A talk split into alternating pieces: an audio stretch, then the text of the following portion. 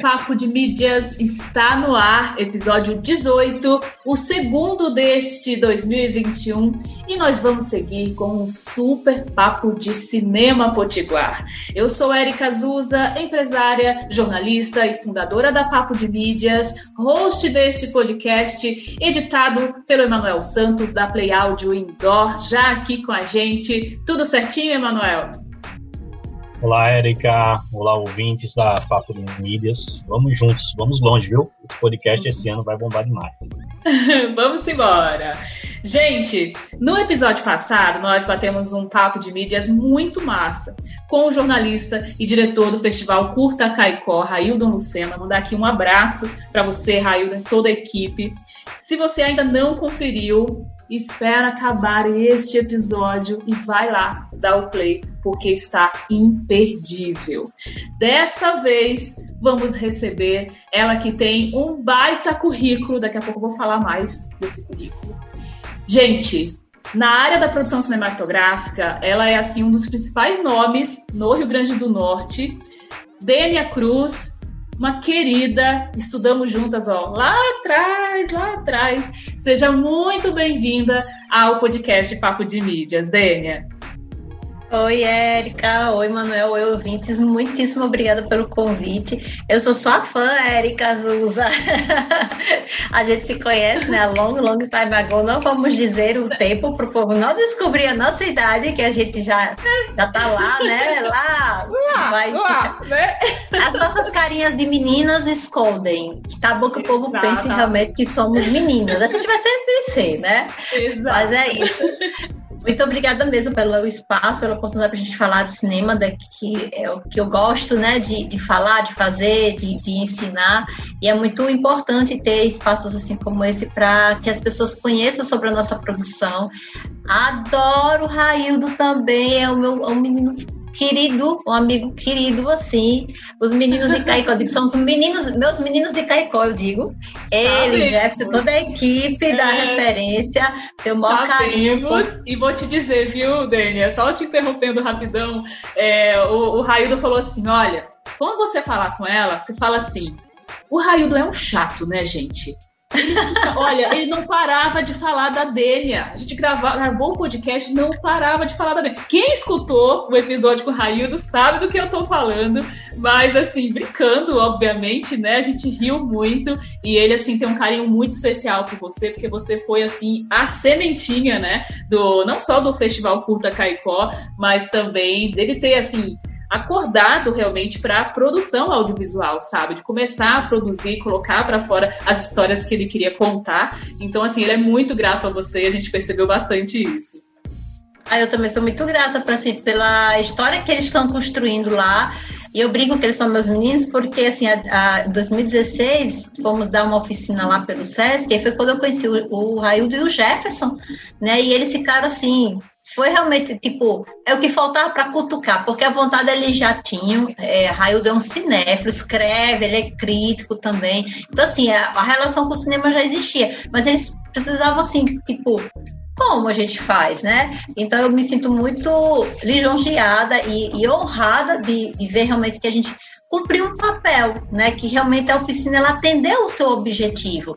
E você vê, você provocou duas pessoas e olha o que, que eles estão fazendo lá no Seridó e ampliando. O que é mais bonito é isso, porque além Exato. do Puta Caicó, um sucesso de festival é, a região está sendo envolvida né, pela, pela, pela energia, pelo contagiante que realmente é o projeto e o, e o talento com, com que os meninos levam né, esse projeto. Então, assim, eu tenho o maior orgulho de dizer assim que sou culpada. Eu assumo essa culpa e levo para sempre. A gente brinca que isso é culpada. Gente, que bom. Você sabe, você sabe, né, Dênia, que assim, na, na Papo de Mídias mesmo, um, um lema que eu gosto muito de levar não só aqui no podcast, como no canal do YouTube, como também nos nossos encontros. É a ideia de que quanto mais você divide, você multiplica. E esse exemplo realmente é, do uhum. Raildon, da referência, né, do seu trabalho também nesse, nesse sentido, uh, só mostra, só comprova pra gente isso. Né? Você vê diversos projetos do interior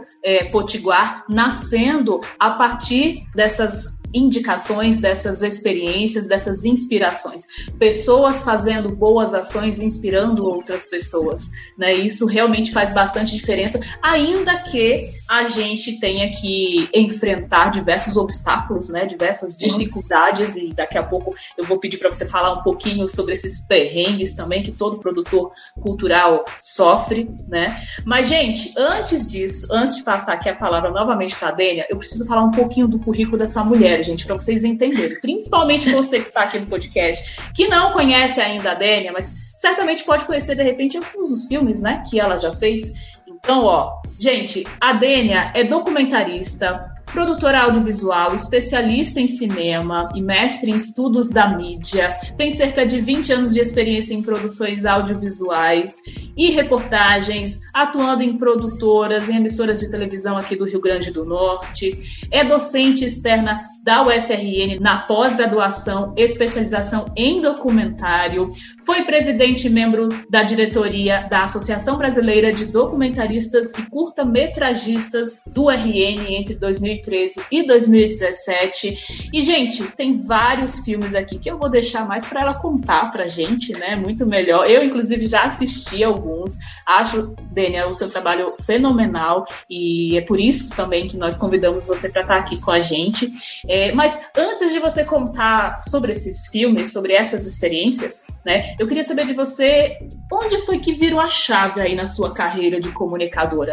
Né? Em que momento você viu que, poxa, quero trabalhar com cinema? Essa é a minha área. Então, quando eu fazia jornalismo, quando a gente era colega da faculdade, né?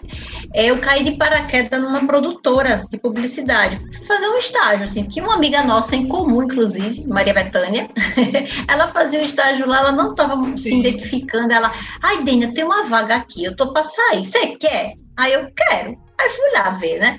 Era a publicidade, não, não sabia nem como era, mas foi uma escola muito interessante, por quê? Porque na faculdade, na nossa época, a gente não tinha estrutura que hoje o pessoal tem na UFRN, né? Era muito precária. Então, eu tive acesso a uma estrutura prática do que, que é fazer audiovisual com equipamentos, aquela coisa do primo rico do audiovisual, que é a publicidade. Então, eu digo que foi uma escola. Aí, assim, beleza, tudo bem. Na área, tu estava trabalhando, tinha que consolidar com com a faculdade, mas não era ainda aquilo, sabe? Serviu realmente como experiência e aí eu pedi para sair da produtora para estagiar com jornalismo na TVU, né? Assim, eu preciso ter uma experiência realmente. Aí eu me encontrei mesmo fazendo um estágio voluntário, não ganhava nada, mas eu me encontrei, assim, cara, é essa linguagem, é essa perspectiva social, né? Porque é jornalismo público. Então, aquele jornalismo me interessou. E a experiência do audiovisual, no, sentido de a produtora, a produtora foi despertada ali, foi ensinada ali, certo? Uhum. Essa experiência que eu tive, foram dois anos e meio nessa produtora. E aí, aquele, aquele feeling de você, eu percebi o quanto que é natural, assim, o produtor, eu acho que ele nasce produtor, cara. Não tem muito como ensinar, não. Todo mundo quer assim, ah, vou fazer produção, porque produção não dá para fazer, qualquer um faz. Não é bem assim, não. Porque um bom produtor, ele consegue se safar, porque o produtor é o cara para descascar abacaxi, resolver, resolver É para né? isso que serve produtor. Então não é você dizer, ah, ah, vou na produção que é a mais fácil. Pelo contrário, é a área mais difícil da produção audiovisual, é a, é a produção mesmo, né? Porque é a pessoa que e, faz a coisa acontecer. Exato, e é uma área assim que eu acredito que mudou muito nesses últimos anos, né, Dênia? Como você percebe, assim, você que já tem aí também uma longa estrada nesse segmento, como você percebe essas alterações e o impacto das mídias nesse processo? Sim, porque assim, como a gente está lidando com, com mídia, né, conteúdos midiáticos e, e, o stream chegando, toda essa questão digital, é, é uma área que a tecnologia tá junto, né? Assim, a produção audiovisual, quando eu digo produção audiovisual, em si entende todos os conteúdos audiovisual, não só cinema, gente, porque cinema é uma é um conteúdo, é um produto dentro do audiovisual. O audiovisual, ele é o guarda-chuva. Aí você tem a publicidade, você tem a televisão, você tem o stream, você tem o cinema. E aí é, N possibilidades, né? As mídias sociais, elas estão ali se relacionando, são diferenças, as é linguagens são diferentes. Exato, é muito legal, Dania, você trazer isso para o podcast, porque assim são diferenças muito fortes, mas que boa parte das pessoas que não são da área da comunicação não visualizam dessa forma, né? Geralmente Exato. coloca tudo no, no bolo do cinema, quando na é. realidade é muito mais do que isso, né? E acha que é fácil de fazer, tipo assim, ah, eu quero divulgar, sei lá, o evento que eu estou promovendo, faz um vídeo para mim. É muito fácil, né? Você faz ali, pega uma, um celular e você faz e bota na mídia social. Gente, não é assim. Tem que se pensar o que, que você quer, qual é a história que você quer contar, porque tudo é história. A publicidade que a gente vê de 30 segundos na nossa televisão é um desafio e tanto. A gente estava até comentando nos bastidores, né, Eric? Eu sou fã de quem sabe contar uma história Exato. bonita, interessante, afetiva, em 30 segundos. Olha isso. Exatamente. É aquela, é, dá aquela ideia de que quanto menor o vídeo, muita gente pensa que é super fácil, quando na realidade, é muitas vezes é o contrário. É muito, é muito mais difícil. Eu tenho uma oficina, que inclusive a senhorita já fez, né? Sim. que eu faço o desafio do aluno para produzir um microdoc de um a dois minutos.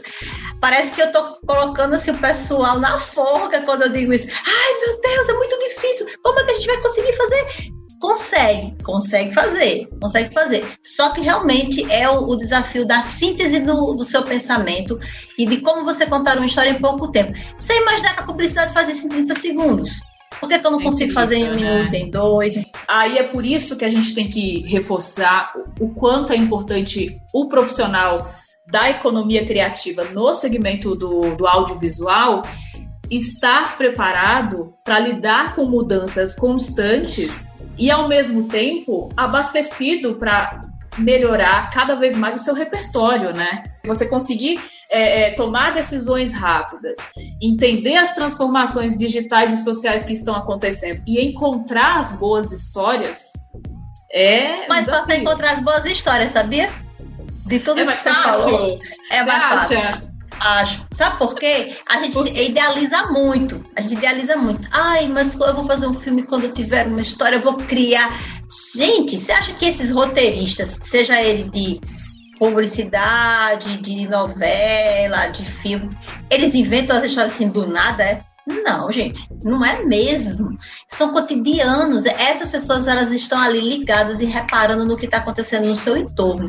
E as histórias vão se misturando. Por, por isso que eu falei, você disse a palavra chave, repertório. A palavra-chave é essa, repertório. O seu repertório de vida, o que você lê, o que você escuta, o que você assiste, o que você conversa com seus amigos.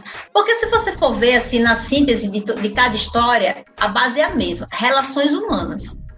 Certo? Mesmo que essas relações elas, elas estão interagindo com a natureza, com os animais, mas são relações entendeu? Relações seres humanos, seres humanos ou relação seres humanos com a natureza, que faz parte. Nós também somos natureza, nós também somos animais. Então tudo isso se passa aqui do nosso lado. E eu vou usar a frase que eu tomei para mim de uma professora que com certeza você deve conhecer, a professora Imaculata Vassalo um grande nome da, da pesquisa acadêmica, né? Sim. Referência. Então, eu, trabalhei com a professora Imaculata quando eu morei em São ah. Paulo e ela veio fazer uma, um seminário aqui em Natal, a gente se reencontrou. E aí eu aproveitei, professora, eu estou em dúvida com relação à minha pesquisa de mestrado, eu gostaria que a senhora me desse umas dicas. Ela falou, Tênia, mas eu dar dica? Como eu vou dar dica se você está aqui do seu entorno? Você que vai ter que despertar para o seu entorno. Aí ela falou isso, nunca esqueci olhe sempre para o seu entorno. Porque as histórias estão ali, as pesquisas, no caso ela estava falando, as pesquisas, as pesquisas estão aqui. E elas são universais. Do local você passa para o universal. Então, observe o seu entorno. Então, eu uso Perfeito. essa recomendação da professora, que, claro, ela estava fazendo a, pra, na área dela, da pesquisa, mas é isso. Pesquisa é o quê? É você buscar informação, é você buscar histórias. Então, para é, nós que produzimos os conteúdos, fenômenos que muitas vezes estão aqui na nossa cara, né? Na nossa cara, exatamente. E eu segui o conselho dela e fui olhar para o meu entorno. Minha pesquisa foi justamente olhando para cá, para a nossa situação, nosso audiovisual potiguar. E aí eu, eu uso isso aí é, é como para a vida, sabe? Inclusive uhum. para o que eu quero contar de histórias. Se você for olhar as minhas produções, que eu trabalho como meu autoral, né? Eu não tô vivendo essas histórias, não são histórias que eu vivi, mas são histórias que me tocaram, que chegaram até mim e que me tocaram e que estão no meu entorno e que passam para o universal. Realmente a professora tinha razão. Uhum. Cada história que a gente está vivenciando ou, ou havendo acontecer, se você olhar, vai ter alguém do outro lado do mundo tendo uma relação parecida. Exatamente. Aí a gente tem a pandemia agora. Eu, o que, que a pandemia fez? Colocou todo mundo num lugar igual, no mesmo patamar. Daí, se há uma prova maior do que o, o entorno é universal. Sim, totalmente, Dani. Eu acho que você está sendo muito feliz com essa afirmação e a gente consegue aplicar ela em, em, vários quesitos da, da vida, em várias profissões também, né? Como você bem disse, nós passamos por um ano extremamente delicado. Todas as pessoas, de um jeito ou de outro, tiveram que se adaptar. E eu acredito que para quem conta histórias através do cinema, né, seja na ficção, seja no documentário, é, também surgiram novas oportunidades, né, novas histórias, novas formas de se contar essas histórias. Uma coisa que eu percebo, Dani, assim, até lendo aqui um pouco do, dos filmes que você já fez, dos documentários, né? O Casa com Parede de 2019, Leningrado, Linha 41 de 2018, A Parteira de 2018. A Parteira, inclusive, eu tive a oportunidade de assistir no Festival de Cinema de São Miguel do Gostoso. Gostoso. E, assim, nossa, eu fiquei muito impactada. Foi o filme que mais me impactou e foi, foi curioso porque eu estava com um grupo de amigos, né? E eu gosto muito de observar os créditos. Isso, assim, qualquer cinema, seja uma salinha escura do cinema, seja um cinema na, na, praia, eu adoro observar os créditos e assim perceber o quanto para se fazer uma obra cinematográfica é preciso muitas mãos, né, muitas cabeças. E aí subiu o seu nome lá, né? E eu fiquei super empolgada. Gente, a Dênia, eu conheço, esse filme é o melhor da noite. Comecei a tirar onda e tudo, mas realmente assim, o filme é fantástico. E uma coisa que eu percebo que é meio que uma linha mestra, né, nas histórias que você conta, é essa questão do social. Né? No Casa com Parede tem muito o direito à moradia, é, tem cenas, não quero dar spoiler aqui, mas enfim, tem cenas muito marcantes, sabe? Assim, eu me arrepio só de falar, Dênia, porque são cenas muito marcantes e a gente sabe que as pessoas passam por aquilo, sofrem por aquilo, e embora mostre o caso de um assentamento, no caso do, do Casa com Parede, mas você, naquela história, revela situações que acontecem em todo o país. Né? Então, conta pra gente um pouco dessas suas motivações, assim, quando você vai buscar essas histórias. Então, tudo começou com Leningrado, né? Porque eu conheci Leningrado em 2010. Olha que curioso, nós estamos em 2021, vai fazer 11 anos. Como jornalista, fui fazer uma, uma cobertura do, da inauguração do Centro Municipal de Educação deles, lá, a creche, né? E muito curioso aquele lugar isolado, aquelas pessoas muito simples, né? E, e, com aquele nome. Isso ficou. Aí quando foi em 2014 que começou a surgir um movimento na, daqui da prefeitura para edital e tudo, conversando com uma parceira minha já de trabalho, que é Fernanda Gugel, é, ela me, me perguntou se eu conhecia um lugar chamado Leningrado. Eu disse que sim, eu já tinha ido lá. Aí ela, e por que a gente não procura fazer alguma coisa com relação a esse lugar, assim, como é que tá? Aí eu fui atrás da informação, tava do mesmo jeito, a gente fez o projeto, fomos contemplados, e aí toda essa perspectiva de uso de edital, de recurso público, demora para os recursos chegarem até a gente a gente poder executar. Isso, por um lado, foi ruim, porque a gente demora, mas por outro lado foi bom, porque eu tive como me envolver com a comunidade, entender o que, que era aquele lugar e chegar ao movimento, que é o MLB Movimento de Luta de Bairros, Vilas e Favelas. E aí fez eu entender o que, que é um assentamento, o que, que é a luta por direito à moradia, porque até então tinha a informação que acho que a maioria das pessoas tem, que é mais uma favela, é mais uma favela. Não, é uma favela. Não tem nada a ver com favela. Embora exista também a necessidade, todo mundo está precisando de, de, moradia, gente. Quem está na favela, quem está no assentamento. Qual é a diferença da favela para o assentamento? O assentamento é um grupo organizado de um movimento social em luta pelo direito à moradia que todos nós temos garantidos constitucionalmente. Entendeu? Então, assim, quem está na favela também tem o mesmo direito. Aquele grupo de pessoas só não está organizado e liderado por um movimento. Que foi o caso do 8 de março, que é o que Está ilustrado lá em Casa com Parede, é, é, na verdade é a remoção deles, eles estão saindo do assentamento 8 de março, indo para a moradia. E Leningrado, quando eu conheci na época, o assentamento que existia era o 8 de março. Porque Leningrado já não era mais assentamento, tinha tempo, ele já era um, um conjunto. E quando eu olhei para a história, né, na pesquisa, nesse período de espera, a gente vai fazendo a pesquisa e vai é, escutando para escolher o que, que eu quero recortar daquela história, que é uma história que não me pertence. Eu estou chegando para ouvir o que, que aquelas pessoas têm para dizer e o que, que eu vou querer de, delas e construir a minha perspectiva. É, o documentarista está muito nesse lugar. Ele faz esse filtro, é o olhar dele. Gente, assim, não tem como. Você vai dizer assim, ah, o documentário é um retrato fiel da realidade do documentarista. a verdade é que o documentarista está fazendo sobre aquela história. Tá? É então, não, não, tem essa ilusão de que é, ah, é o fato igual, como é o jornalismo, né? Tem o jornalismo, ele é o fato real, é, já é uma visão editorial, né, do, do veículo, do a, repórter, tudo. A discussão aí é longa, hein, amiga? A é, discussão é aí, longa. Ó. Então, aí, sim, e estou falando isso como jornalista, né, porque eu também já atuei nesse lado, então, assim, a gente entende as perspectivas de linguagem, de conteúdo, de produção de conteúdo, de informação. O jornalismo está no lugar da informação e ele tem que ouvir vários lados. O documentário ele tem que ver para que lado ele vai olhar. Não necessariamente ele precisa ler, olhar para todos os lados, porque ele não está fazendo jornalismo, ele está contando uma história, concorda? Se ele vai se utilizar do, da linguagem jornalística, aí é uma coisa. Mas o, o documentário ele não tem essa responsabilidade sabe? De se colocar como o jornalismo que tem a responsabilidade social de ouvir todos os lados. Porque eu, enquanto autora, fazendo um olhar sobre aquela história pedindo licença àquelas pessoas, né, para contar as suas histórias, eu estou fazendo um filtro, entende?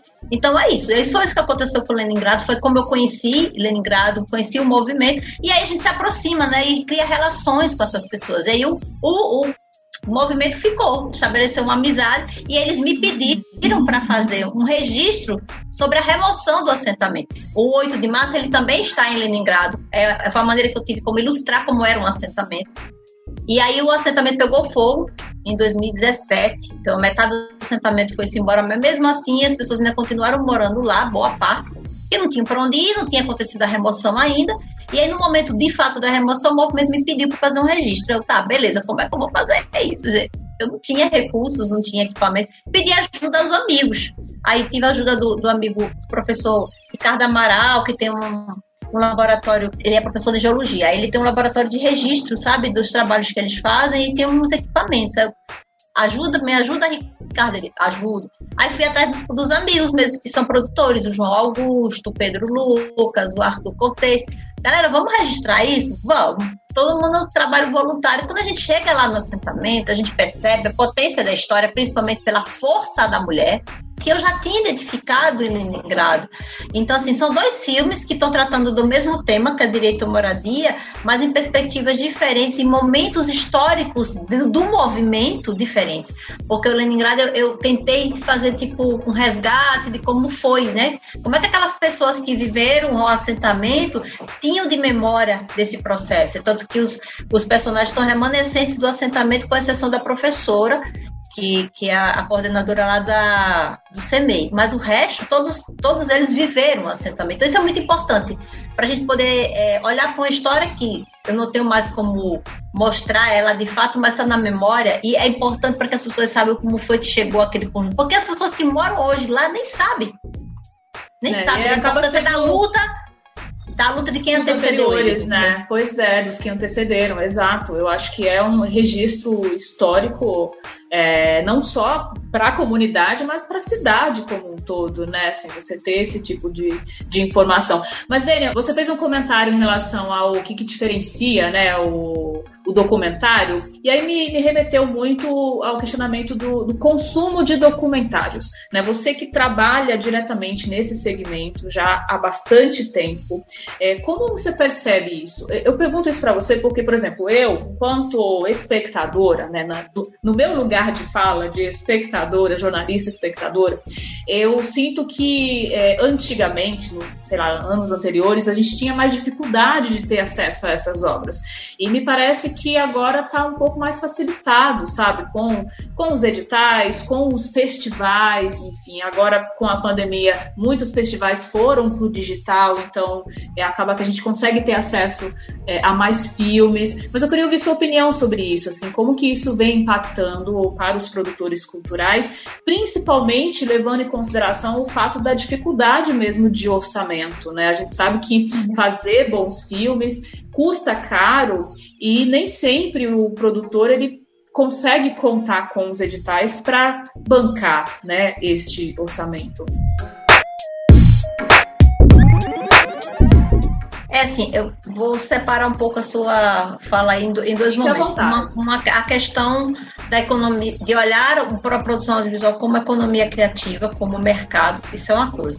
A outra é a questão do acesso ao conteúdo. O, o, o audiovisual mas com a perspectiva do documentário, né? Você falou como é que essas pessoas elas acessam, elas têm. O documentário ele sempre teve num, num, lugar assim, eu digo, do patinho feio, né? Parece que, ai, vou fazer cinema, eu quero só fazer ficção. Gente, o cinema começou documental. Então, assim, na verdade, o pai do cinema é o documentário. É o documentário. Os irmãos Exato. Lumière, eles faziam o quê? Documentário tá? É, e aí vai, se você for olhar todos os, os grandes nomes do, começo do cinema, era tudo documental. Então, começa por aí. E o documentário ele nunca deixou de existir. Em todos os momentos difíceis da história do cinema, inclusive na época da guerra. O que, que foi que o cinema de ficção fez? Ele olhou justamente. Aí você vai olhar o que, que era a novela vague francesa, o que, que era o neorrealismo italiano. O neorrealismo italiano, olha o próprio nome diz, neorrealismo, foi buscar no documental uma forma de fazer os registros das suas ficções. Então sempre estava se bebendo no documentário. E aí teve uma época que parece que ficou de lado, né? E, a, e aí as pessoas começaram a perceber, os produtores, que a linguagem documental ela se amplia, ela não é aquela coisa caixinha que a gente tem, que é a linguagem jornalística, como eu já comentei. É uma das possibilidades. A gente só tem uma pessoa parada falando talking heads, né?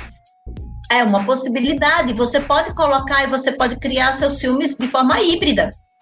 Você Exato. pode envolver ficção, ou você pode se usar de criatividade, contar histórias de N maneiras. Assim, você tem perspectivas e hoje mais com, formatos, com né? mais, mais, formatos. E hoje com a facilidade tecnológica, aí você pode fazer. Aí vamos agora para a questão orçamentária. Tanto o documentário como a ficção se requer custo.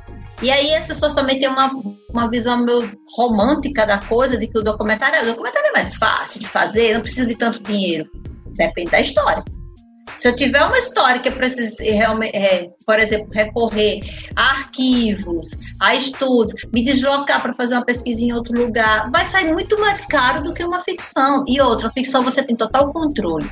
Uma ficção você faz um planejamento, você faz uma produção, você tem controle do tempo. O documentário não. Até porque o documentário principal é a pesquisa. Você precisa de muito tempo para você fazer um, um bom documentário. A não ser que ele seja factual. Casa com Parede foi meio que assim, eu não tive muito tempo para pesquisar as histórias daqueles personagens, mas eu já, eu já estava empoderada, de um certo sentido, por conhecer o movimento. Então, essa questão do orçamento, ela é bem delicada, né? Você entender que tudo precisa de dinheiro para se fazer. E o, o audiovisual, ele é um mercado, gente. Você entender que, principalmente vamos olhar agora para esse ano atípico que tivemos, o consumo de audiovisual, o quanto que aumentou. Aí você imagina se a gente não tivesse esses conteúdos para serem assistidos, tanto nas TVs como no stream.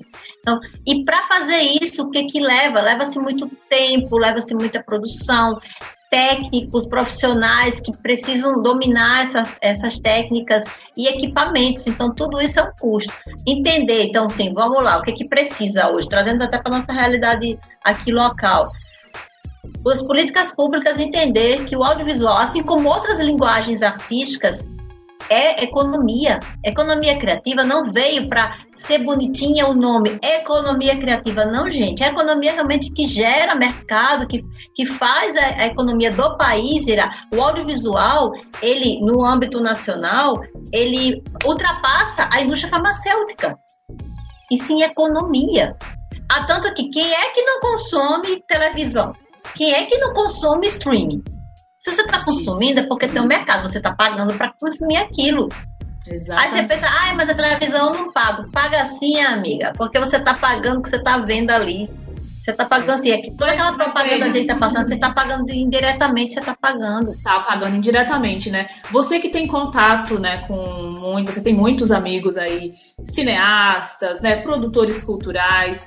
Você acha que esse mercado ele já está mais profissionalizado ou ainda tem muita gente trabalhando com aquele sonho de viver da arte sem encarar tanto esse lado do negócio, da economia criativa, da gestão? Então, assim, profissionais, a galera está profissionalizado em termos técnicos, sim.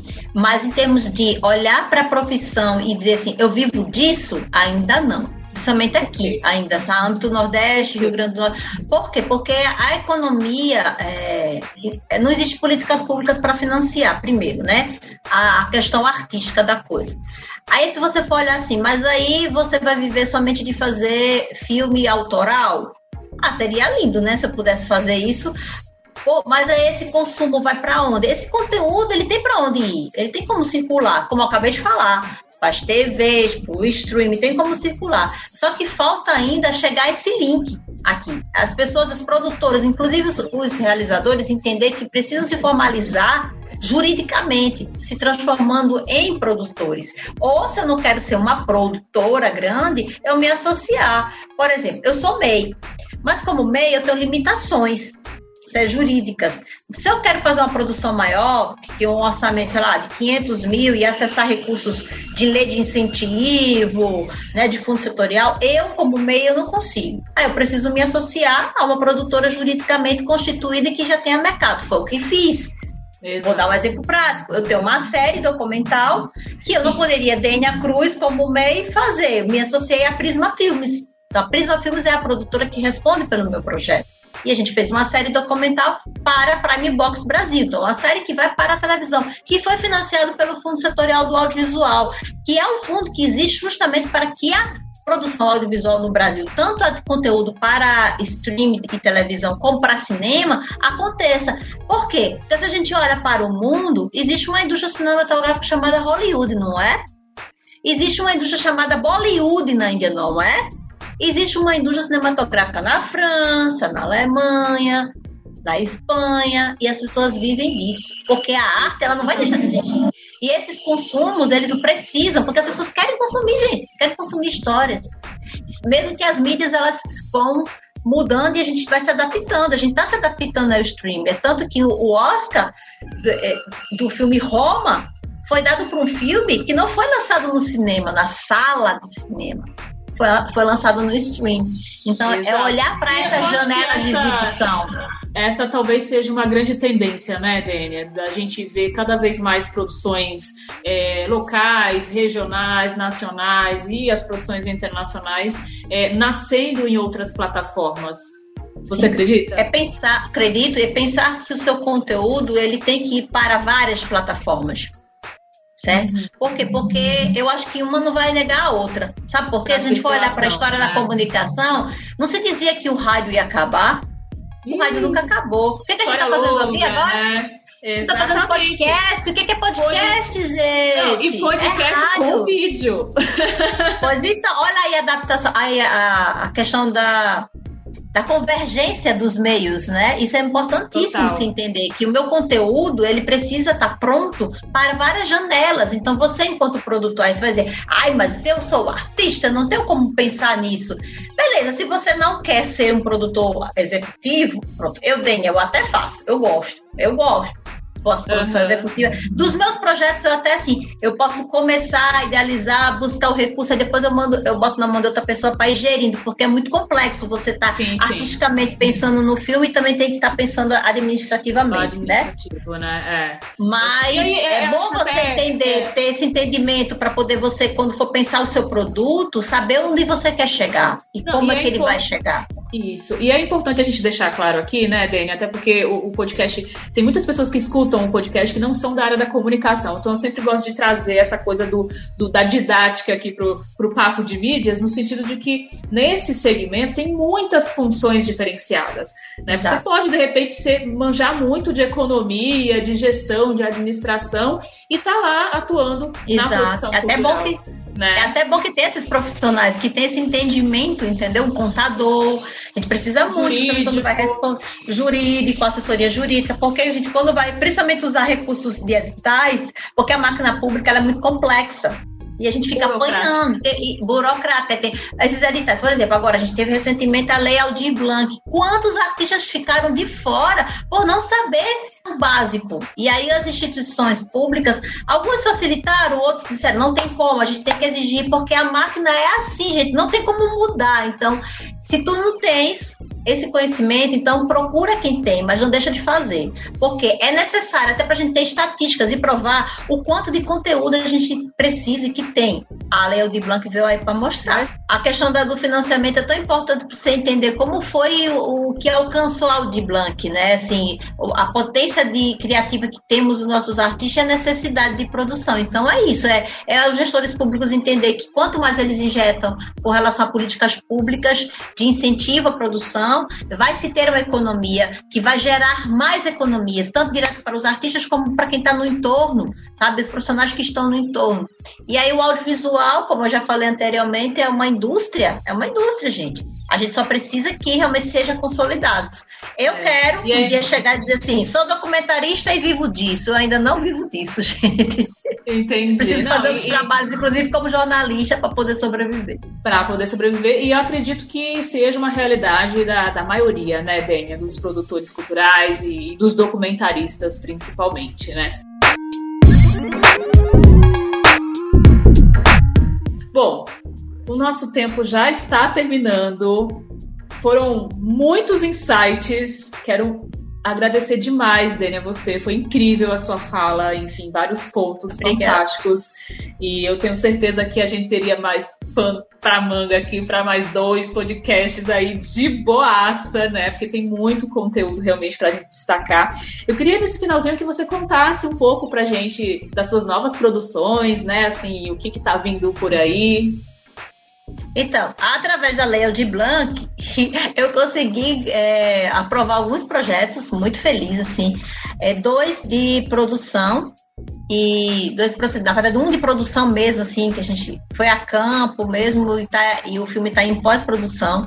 É um documentário sobre a Vila de Ponta Negra. Olha aí eu vou buscar o que está no meu entorno.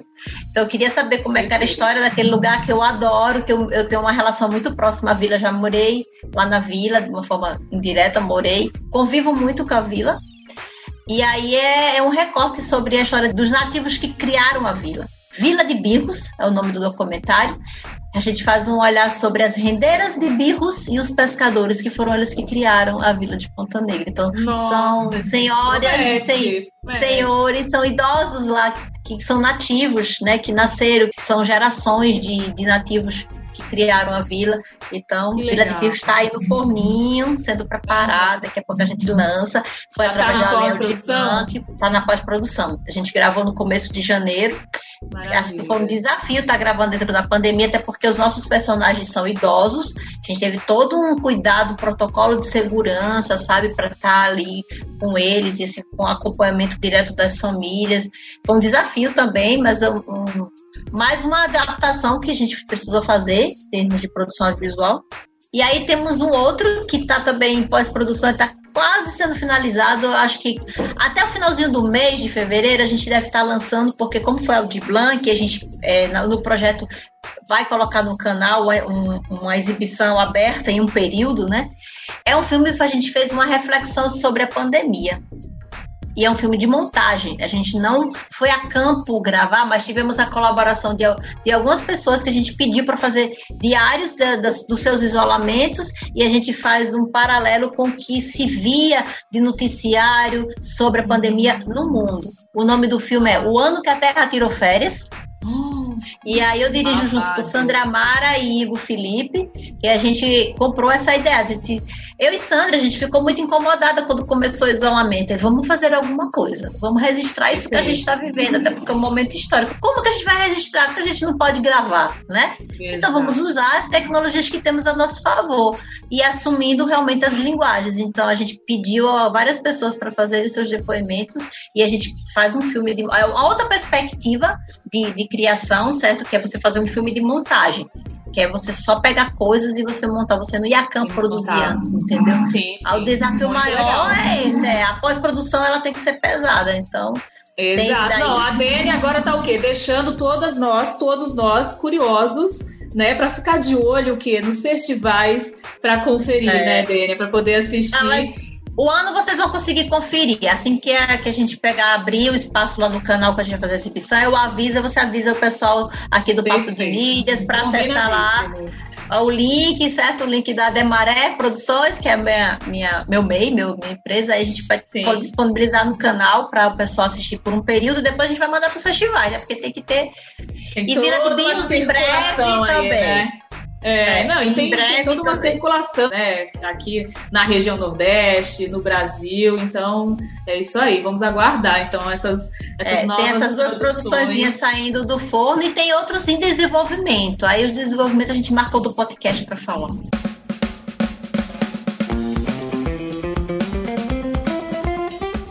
Dênia, muitíssimo obrigada, parabéns pelo seu trabalho. E ah, agora, com o nosso Papo de Mídias Inspira, né, que é esse quadro que sempre amarra aqui o final do nosso bate-papo de mídias, conta pra gente o que, que vem te inspirando. Então, eu faço como atividade física natação certo? Já fazia 10 anos que eu nado, mas nadava na piscina, né? E era assim, sempre instigadas a, a, nadar no mar pelo meu professor que me ensinou a nadar. Ele, vamos nadar no mar, vamos nadar no mar. Quando foi no último dia de, de 2019, eu encontrei com ele por acaso em Ponta Negra e ele pegou me colocou um ultimato. Você vai nadar agora? Eu, como assim? Aí ele fez eu nadar. E aí pronto sabe, fui pescada, literalmente, pelo mar de Ponta Negra. E aí eu virei Olha. nadadora. Sou integrante do grupo de nadadores de Ponta Negra. E aí super recomendo. Nadar no mar é, é uma experiência única, é uma renovação, é, é aquela coisa de você trocar sua energia toda semana. Eu nado toda semana. E durante a pandemia foi minha terapia, porque como as piscinas fecharam, né, os ambientes fecharam, eu só me restou o mar. A gente podia fazer atividades. Somos privilegiados, inclusive, temos uma cidade que não foi proibido Bastante. você caminhar, andar de bicicleta, correr e nadar. Né? É, então eu praticar os esportes ao ar livre, né? Ao ar Mas livre, ainda mais a natureza, você... né? Eu vejo golfinho, Érica, lá, eu vejo golfinho. Gente, como assim? É, Mas vem cá, você, você nada com um grupo que, que nada de madrugada lá no, no nascer do sol? Eu não vou de 5 horas da manhã, não, porque é demais, ah. né? Mas tem essa galera que chega de 5 horas da manhã lá, esse grupo mesmo. Mas eu nado mais tarde, eu nado mais tarde. Um pouquinho mais tarde, né? Não, um eu tô te tarde. perguntando, porque assim, uma coisa que eu comecei a fazer também com a quarentena, né, tudo isso, foi o yoga, o yoga na praia. Eu também faço yoga, é. eu também faço yoga, mas eu faço em casa. É, menina. E aí, assim, eu quero até deixar meu abraço aqui para todo mundo que tá lá na, na, turma do yoga. É uma vez por semana, tem um projeto, projeto Samadhi, e é de madrugada, menina. Uma vez por semana, tô eu lá, 5 horas da manhã. Só que já tem algumas semanas que eu não vou, né? Eu cheguei de férias há pouco tempo e aí eu vou retomar agora em fevereiro mas por isso que eu te perguntei, porque às vezes quando eu tô lá no yoga, eu vejo o pessoal da, natação. Né? É, e aí fica os né? grupos, é muito legal, porque a gente vê assim de longe, né? A gente percebe, ó, oh, a galera da natação. Aí entra, chega um pessoal da bike, aí daqui a pouco tem o pessoal do futebol. Então é, é isso, assim, a prática de esportes ao ar livre e, e, com o nosso clima, né? Aqui em Natal realmente a gente oh. consegue fazer isso com mais segurança, né? Claro, seguindo todos os protocolos, mas a gente consegue realmente renovar né, respirar para que a gente consiga enfrentar aí todos os nossos jobs, todos Exatamente. os nossos trabalhos Dênia. E atividade de graça, né? Com a natureza e se só faz saúde para você de todos os sentidos. E assim, agora também, gente, para nadar no mar tem que nadar com segurança, tá? Nunca vá sozinho, tem que ter os equipamentos de segurança, bem sinalizado, e é isso, mas recomendo. Nadar no pé do morro de Ponta Negra. Arrasou. Fica então a dica.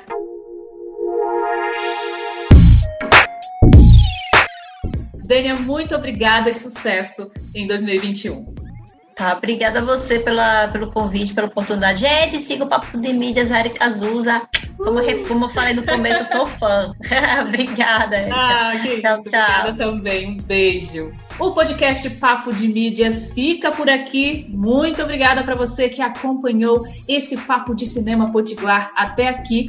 Se você tem dúvidas, perguntas, comentários, ou também se você quiser indicar outros convidados, escreve para gente no papodemídias.gmail.com e acompanhe as nossas redes sociais no Instagram, arroba Papo de Mídias. Um beijo e até o próximo play!